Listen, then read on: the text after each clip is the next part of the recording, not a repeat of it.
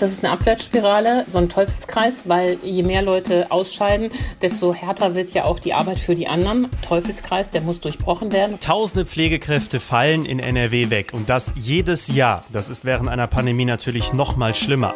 Wir sprechen heute im Aufwacher über einen möglichen Ausweg aus diesem Pflegedebakel und zwar die bessere Bezahlung. Doch woher kommt das Geld? Das besprechen wir hier im Podcast. Außerdem geht es um nachhaltige Batterien, entwickelt in Nettetal. Ich bin Florian Pustlauk. Hi. Rheinische Post Aufwacher. News aus NRW und dem Rest der Welt. Heute geht es im Aufwacher um eine Berufsgruppe, die spätestens seit Beginn der Corona-Pandemie absolut im Fokus steht, nämlich die Pflegekräfte. Doch ja, abendliches Klatschen und ein bisschen Corona-Bonus reicht offenbar nicht aus. NRW verliert nämlich tausende Pflegekräfte im Jahr und das natürlich zu einem Zeitpunkt, wo jede Kraft extrem wichtig ist. Darüber spreche ich jetzt mit Antje Höning von der Rheinischen Post. Hi. Hallo, guten Morgen. Erstmal, woher kommt diese Zahl mit den tausenden Ausfällen im Jahr und woran liegt das? Ja, die Krankenkasse Barmer hat äh, die Erwerbstätigen befragt und hat sich die Daten angeschaut und eben festgestellt, wie viele äh, Pflegekräfte krank sind, arbeitsunfähig sind oder auch in Frührente gehen. Und auf Basis dieser Krankmeldung hat sie dann hochgerechnet, wie viele Pflegekräfte NRW jährlich verloren gehen. Und das ist natürlich umso bedrohlicher, als wir ja mehr Pflegekräfte brauchen in der alternden Gesellschaft. Und wenn von den wenigen, die wir haben, immer noch welche verschwinden, ist das natürlich ein Riesenproblem. Mhm. Kannst du das mal an ein paar Zahlen beispielsweise festmachen? Ja, schon vor Corona hat sich gezeigt, ähm, dass die Pflegekräfte enorm belastet sind. Über die Hälfte fühlt sich zum Beispiel durch Heben und Tragen schwer belastet. Das ergibt sich ja beim Umbetten ihrer Patienten oder beim Baden. Und während in der Industrie ja längst alle schweren Tätigkeiten durch Roboter erledigt werden, ist das in der Pflege ja noch überhaupt nicht der Fall. Also erstaunlicherweise oder was vielen gar nicht klar ist, Pflege ist auch noch körperliche Schwerstarbeit. Zudem sagen die Pflegekräfte, es der tägliche Umgang mit Leid und Tod sie sehr belastet. Das hat man äh, so erwartet. Aber auch das Thema Termindruck, was man ja vielleicht eher bei Managern oder in Werbeagenturen oder so vermutet, spielt bei den Pflegekräften auch eine irre Rolle. 63 Prozent sagen, dass sie sehr häufig unter Zeitdruck arbeiten, was sie überlasten würde. Wir kennen das ja auch. Wenig Pflegekräfte sind für viele Fälle in den Heimen zuständig oder auch bei den ambulanten Pflegediensten, die eben sehr viele Patienten haben, die sie da täglich anfahren müssen. Na, und diese Lage kommt dann zu Corona hinzu. Und so hat die Krankenkasse eben auch nachgeschaut, wie viele Menschen denn an Corona erkrankt sind. Und bei den normalen Berufsgruppen sind es irgendwie 1,6 Prozent und bei den Altenpflegekräften sind es 2,5 Prozent, also deutlich mehr, äh, weil einfach das Infektionsrisiko da so höher war und höher ist. Das ist ja mittlerweile nicht mehr so unbekannt, wie hart der Alltag von Pflegekräften gerade jetzt in der Pandemie ist. Haben ja zuletzt zum Beispiel ganz prominent das Fernsehspezial von Pro7 oder die Doku Charité gezeigt. Es ist aber offenbar weiter eine völlig unterbewertete Branche, oder? Ja, die Arbeit ist hart und schwer und die Bezahlung schlecht. Das zeigt sich eben da auch daran, dass mehr als die Hälfte der Beschäftigten dort nicht nach Tarif bezahlt wird. Das ist natürlich auch bitter. Also die erhalten Löhne, die unter den Tariflöhnen liegen. Und das ist natürlich auch eine ganz bittere Entwicklung. Mhm. Oder ja schon immer so gewesen, also eine bittere Situation, muss man sagen. Tarifvertrag würde also für viele mehr Geld bedeuten. Jetzt sind die Probleme ja offensichtlich und eigentlich kann man sich ja nicht erlauben, dass der Pflegebereich weiter bröckelt. Warum ist das so schwer, auch politisch gesehen, da jetzt eine Einigung zu finden, um die Pflegekräfte besser zu bezahlen? Ja, grundsätzlich ist ja Lohnpolitik Aufgabe der Tarifpartner und der Staat muss sich raushalten. Das Problem ist, dass in der Pflegebranche die Tarifbindung so gering ist, vor allen Dingen von Unternehmerseite, aber auch eben nicht alle Beschäftigten sind gewerkschaftlich organisiert.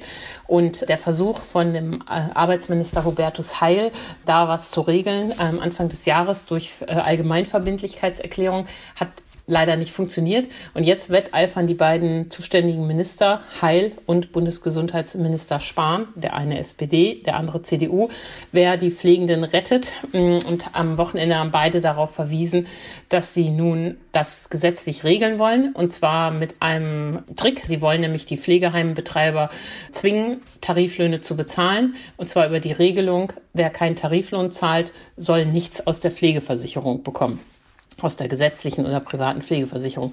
Und das ist natürlich durchaus raffiniert, weil das mehr Pflegeheimbetreiber nötigen könnte, jetzt doch bitte auch wenigstens Tarif zu bezahlen.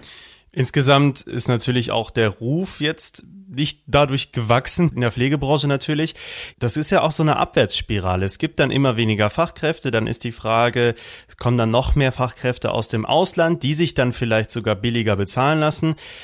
Ist das so eine Abwärtsspirale? Kann man die lösen mit den Vorschlägen, die jetzt von Spahn und Heil gekommen sind? Du hast recht, das ist eine Abwärtsspirale, so ein Teufelskreis, weil je mehr Leute ausscheiden, desto härter wird ja auch die Arbeit für die anderen. Also wenn so und so viele ausscheiden wegen Krankheit aus Zeitdruck, verschärft sich der Zeitdruck für die anderen. Teufelskreis, der muss durchbrochen werden, richtig. Jetzt machen die beiden einen Vorschlag. Sie verkaufen den gleichen Vorschlag mit unterschiedlichen Absendern, läuft aber aufs Gleiche hinaus. Nur am Ende muss es natürlich einer bezahlen. Und einer kann nur entweder der Pflegebedürftige selber sein oder der Staat.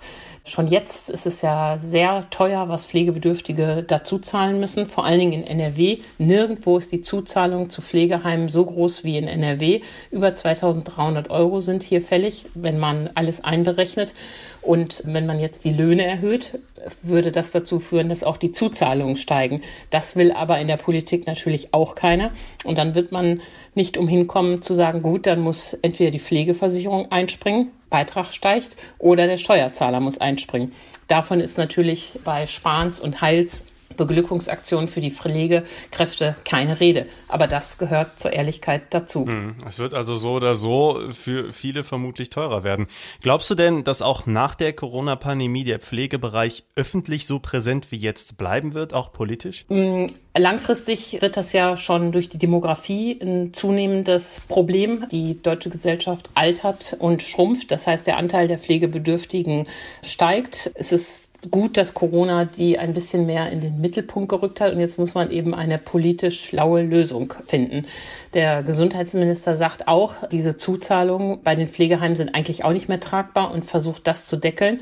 Nur allen was zu schenken führt natürlich zu nichts. Nichts gibt's umsonst in der Ökonomie einer muss es bezahlen. Und wenn äh, die Zuzahlung sinken soll und die Pflegekräfte besser bezahlt werden sollen, dann läuft das auf höhere Pflegebeiträge und Bundeszuschuss raus.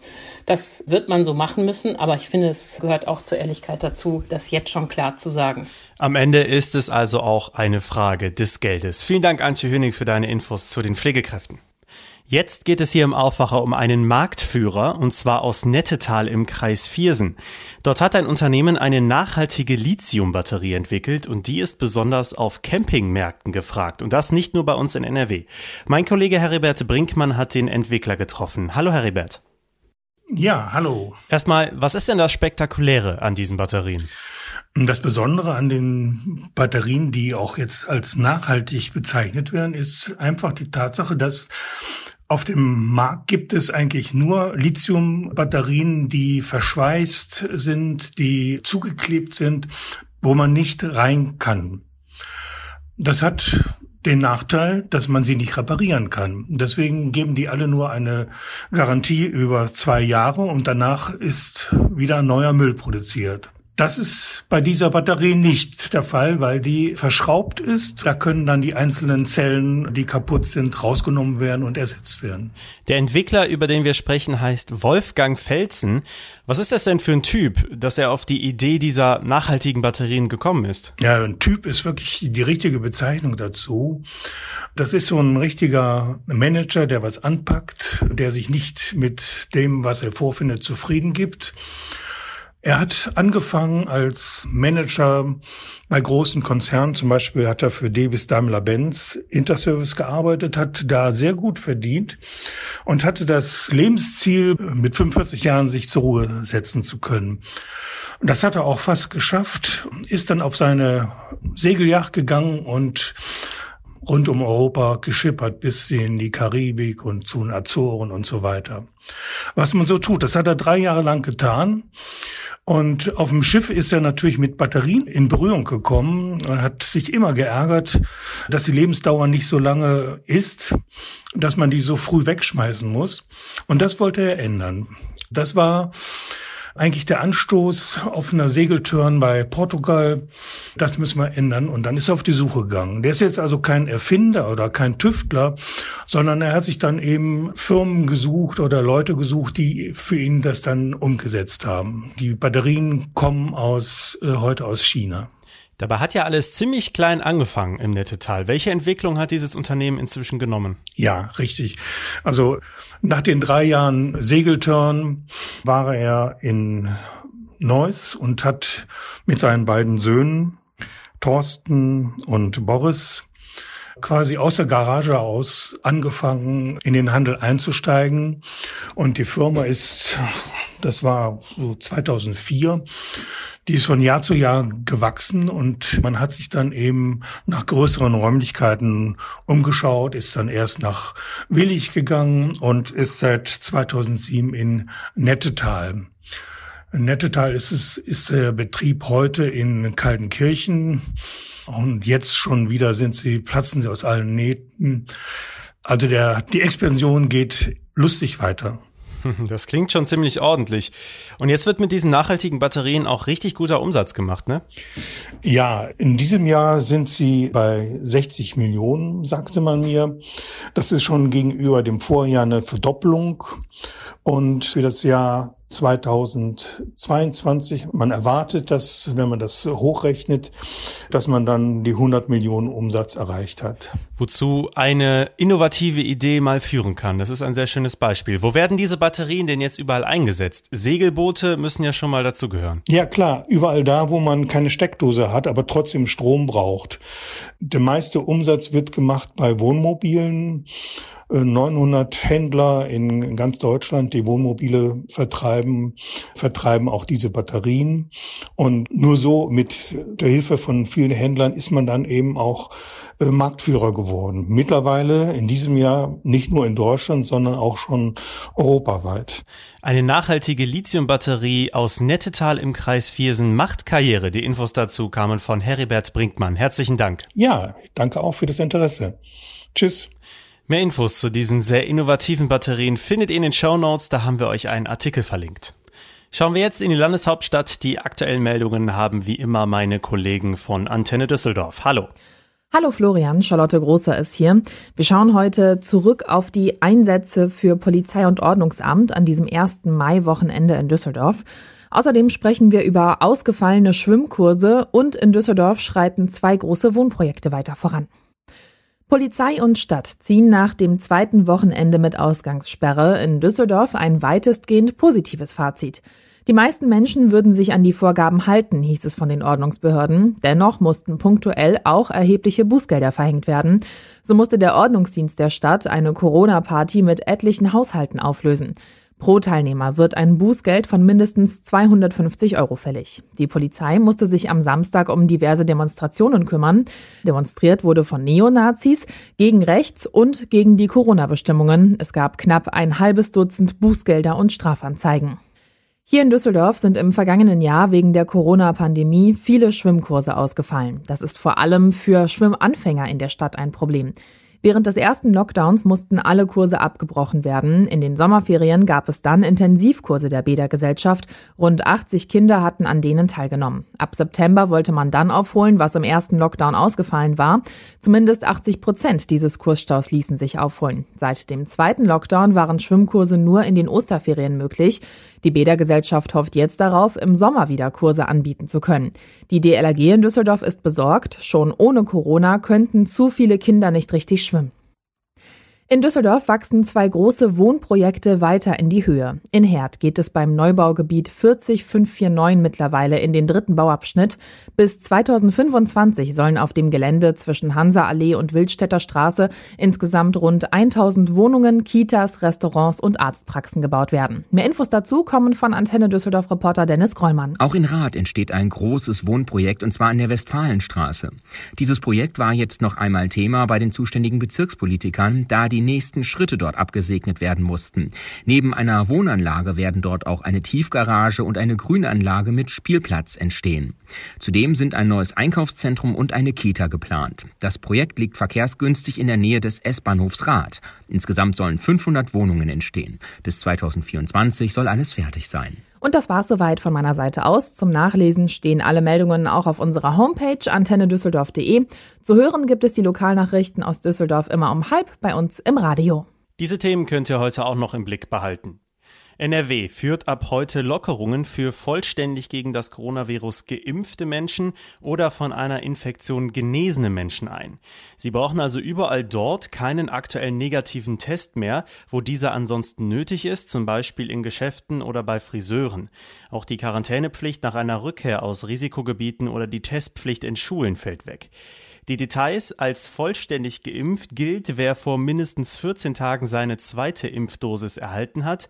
Als genesen gilt, wer einen positiven PCR-Befund nachweisen kann, der älter als 28 Tage, aber nicht älter als sechs Monate ist.